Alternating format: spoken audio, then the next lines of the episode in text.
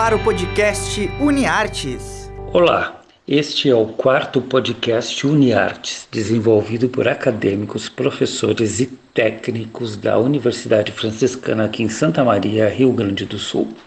Vocês nos acompanham via rádio web UFN e também pelas plataformas de streaming Spotify e podcasts.google. Eu sou Beberto Badic, professor dos cursos de jornalismo e publicidade e propaganda. Estou aqui com vocês uma vez por semana, sempre com estreia nas quintas-feiras.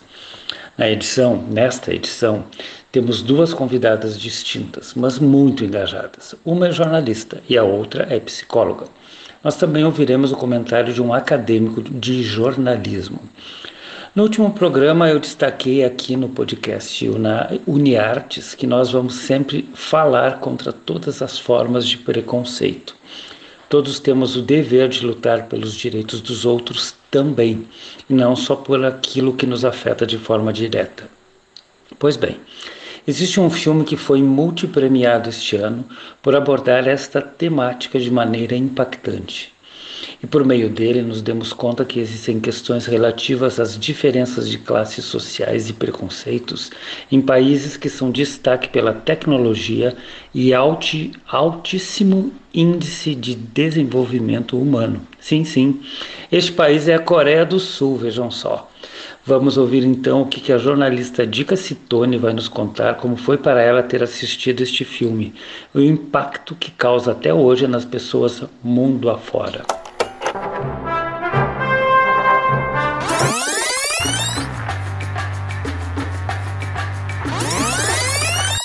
Se liga nesse filme. Eu fui instigada pelo professor Bebeto Badic a fazer um comentário sobre o filme Parasita, do diretor sul-coreano Bong Joon-ho, que ganhou o Oscar de melhor filme na última edição. Mas quero adiantar aqui que não se trata de uma crítica do filme. Eu não sou crítica de cinema, sou uma jornalista que aprecia as artes, principalmente o cinema. Então vou falar mais das impressões que o filme me causou. Faço um link com um episódio ocorrido há cerca de um mês em Brasília, numa manifestação de trabalhadores em saúde que reivindicavam medidas efetivas no combate ao Covid-19. Num determinado momento, uma defensora do governo, uma empresária, chegou muito próximo de uma manifestante e disparou: Pelo seu cheiro, sei muito bem de onde você vem. O episódio me remeteu imediatamente ao filme Parasita, que venceu, além dos principais Oscars de melhor filme e de melhor direção, ganhou outros 40 prêmios em outros festivais de cinema. Parasita foi o primeiro filme estrangeiro a ganhar o prêmio máximo da Academia de Hollywood. A virtude de Parasita, no meu ponto de vista, está em retratar as diferenças sociais, a luta de classe e seus efeitos nefastos. Não só na vida, no dia a dia, como as dificuldades de sobrevivência das classes desfavorecidas em sistemas políticos que promovem a desigualdade, mas principalmente na autoestima dos cidadãos e os sentimentos que daí se derivam. O diretor revela tudo isso sem ser panfletário, sem ranço, sem raiva, sem coitadismos, sem atos de opressão ou superioridade explícitos. A exceção é uma frase dita repetidamente e que será determinante para o final surpreendente da trama. Parasita conta a história de uma família pobre, desprovida de necessidades mais básicas. Desempregados, pais e filhos, num golpe de sorte, começam a se infiltrar na vida de uma família abastada usando de mentiras e depois de planos meticulosamente engendrados e recheados de maldade até, conseguem um a um, sem revelar que eram parentes, se instalar na mansão. A descoberta de tudo custará caro às duas famílias. No desenrolar do filme, os contrastes sociais são expostos não só pelos ambientes e pela linguagem falada e corporal. Eles são sustentados por enquadramentos que nos remetem aos sentimentos de opressão e depressão ou de felicidade e bem-estar no caso da família pobre, closes, planos fechados e plongés nos dão a exata sensação do que sentem os personagens. Funcionam quase como subtextos, dispensando diálogos ou discursos. No caso da família rica, quando a iluminação sombria e fria é substituída por luz e planos abertos e contra-plongés, temos a perfeita sensação de um ambiente arejado, alegre e de superioridade. Nada de excepcional na linguagem do cinema, mas tudo feito na medida e no tempo certos. O filme nos joga, aos poucos, para dentro da pele dos personagens super bem construídos e interpretados com maestria pelo elenco de atores. Ele vai despindo um a um, com matizes de drama, suspense e de um pouco de humor e sarcasmo. Tudo também na medida e no tempo certos. O que resulta da relação entre as duas famílias são atitudes mesquinhas, mentiras, cinismos e hipocrisias, preconceitos, raivas que vão culminar em mortes. Joho reproduz com precisão, por vezes com doses de escracho, a realidade de sociedades desiguais, infelizmente presentes em grande parte do mundo.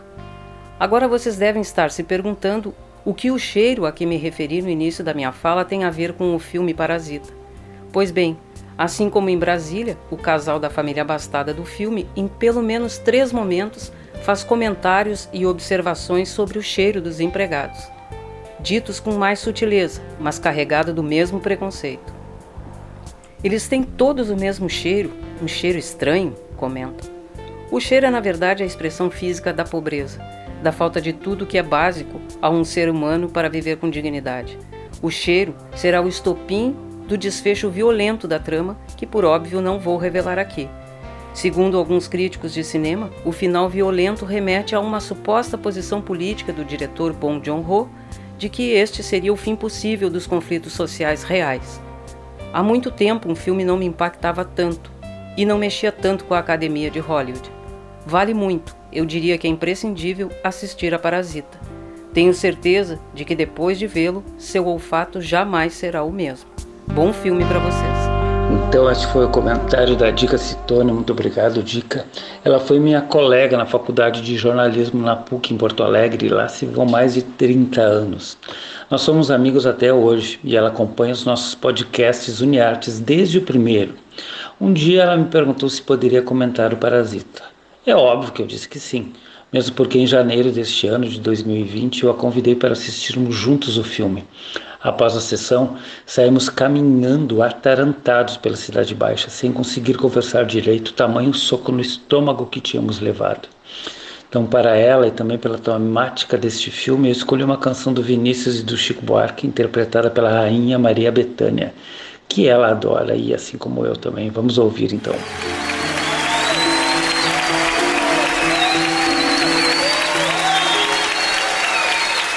Tem certos dias em que eu penso em minha gente e sinto assim todo meu peito se apertar. Porque parece que acontece de repente, como um desejo de eu viver sem me notar,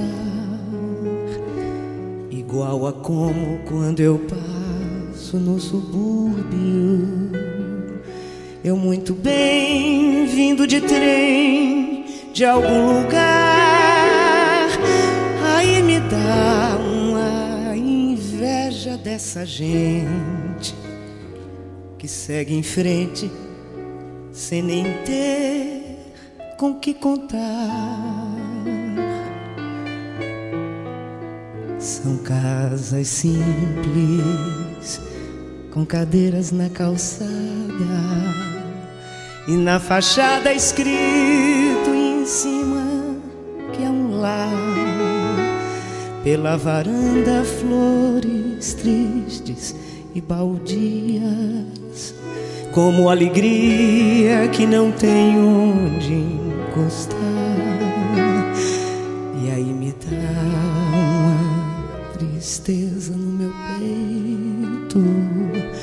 Feito um despeito de não ter como lutar.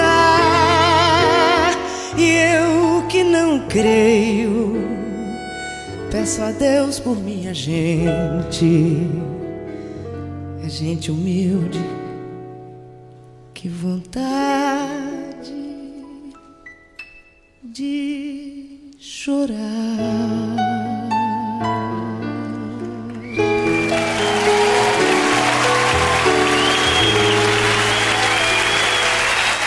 Muito obrigado, senhores.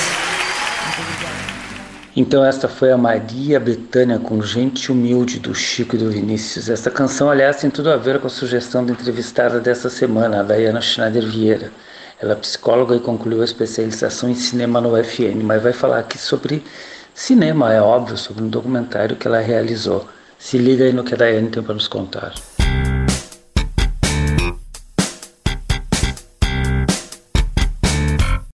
Entrevista da semana. Oi, meu nome é Dayana Schneider Vieira. Sou psicóloga e trabalho na assistência social. Recentemente concluí o curso de especialização em cinema da Universidade Franciscana. Gostaria de convidar vocês para que conheçam um pouco mais sobre o meu trabalho final do curso, que é o curta documentário 187. O que você faria se tivesse 187 reais a mais no seu orçamento? Partindo deste questionamento, o documentário trata das representações sociais sobre a pobreza e sobre as famílias beneficiárias do programa Bolsa Família. O filme tem 16 minutos e está disponível no YouTube. Também você pode seguir a página do documentário 187 no Facebook e no Instagram. Fique em casa, se cuide e aproveite para assistir bons filmes e séries. Recomendo a série alemã Dark, que recentemente estreou sua terceira e última temporada na Netflix. Muito obrigado, Diana. Esta é mais uma contribuição inestimável em um país onde os ricos pedem auxílio emergencial durante a pandemia na maior cara de pau, não é verdade? Então não esqueçam, o documentário que ela realizou é 187, ele está disponível no YouTube. Agora então é hora de fugir. Não do país, porque temos que ficar aqui lutar contra muita gente ainda. Mas vamos ouvir a sugestão da semana, que é do acadêmico de jornalismo Geomarco de Vargas.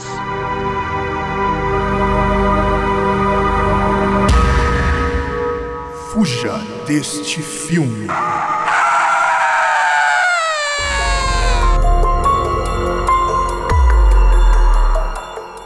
Quem é fã de ação e suspense deve conhecer os filmes da saga Premonição, encontrada no YouTube e na Amazon Prime Video. Resumidamente, é uma sequência de obras que possuem um enredo ligado a um universo fantasioso, no qual as personagens são mortas por fatores sobrenaturais. Esta ficção é caracterizada por manter o espectador preso à história. Porém, através de um senso crítico, percebem-se diferentes trechos em que o surreal acontece, abusando das probabilidades. Exemplos estes que podem ser vistos em cenas de morte, que, na minha opinião, retiram o realismo do filme. Através disso, perde-se a seriedade e envolvimento com a obra, que igualmente mantém a mesma história em todas as suas edições, com o mesmo algoritmo e final previsível, o que colabora para a ausência da emoção e expectativa do público. Por esses motivos, não a recomendo. É isso aí, valeu Geomarco. Fujam das premonições, ou melhor, se forem boas, né, vão atrás. Eu sou o Bebeto Badic e este foi o podcast UniArtes, que tem por objetivo mostrar um pouco do universo das artes, do lazer e da cultura na Universidade Franciscana e no mundo, além de levantar algumas bandeiras de causas sociais. Fiquem em casa, vejam bons filmes, ouçam boas músicas, curtam lives que vale a pena com artistas de verdade, evitem as fake news e leiam muito. Não deixe de acompanhar a programação aqui da Rádio Web UFN e da UFN TV também. Se quiseres enviar sugestões, acesse as nossas redes sociais Uniartes, no Facebook e no Insta. Este programa é feito por muita gente. Se liguem nos créditos finais para saberem quem trabalha junto, porém cada um no seu canto. Cotoveladas de afeto a todos e até a próxima semana. O podcast UniArtes é produzido por alunos, professores e técnicos dos cursos de jornalismo e publicidade e propaganda da Universidade Franciscana.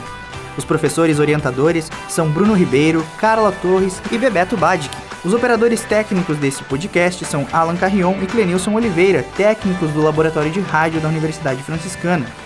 Já na coordenadoria de relacionamento, Jamile Lima, Laís Chaves e Tainá Dalcin com a supervisão das mídias sociais e apoio nos contatos com os cadastrados. E na coordenação dos cursos de jornalismo, publicidade e propaganda, Cione Gomes e Graziela Knoll. Até a próxima!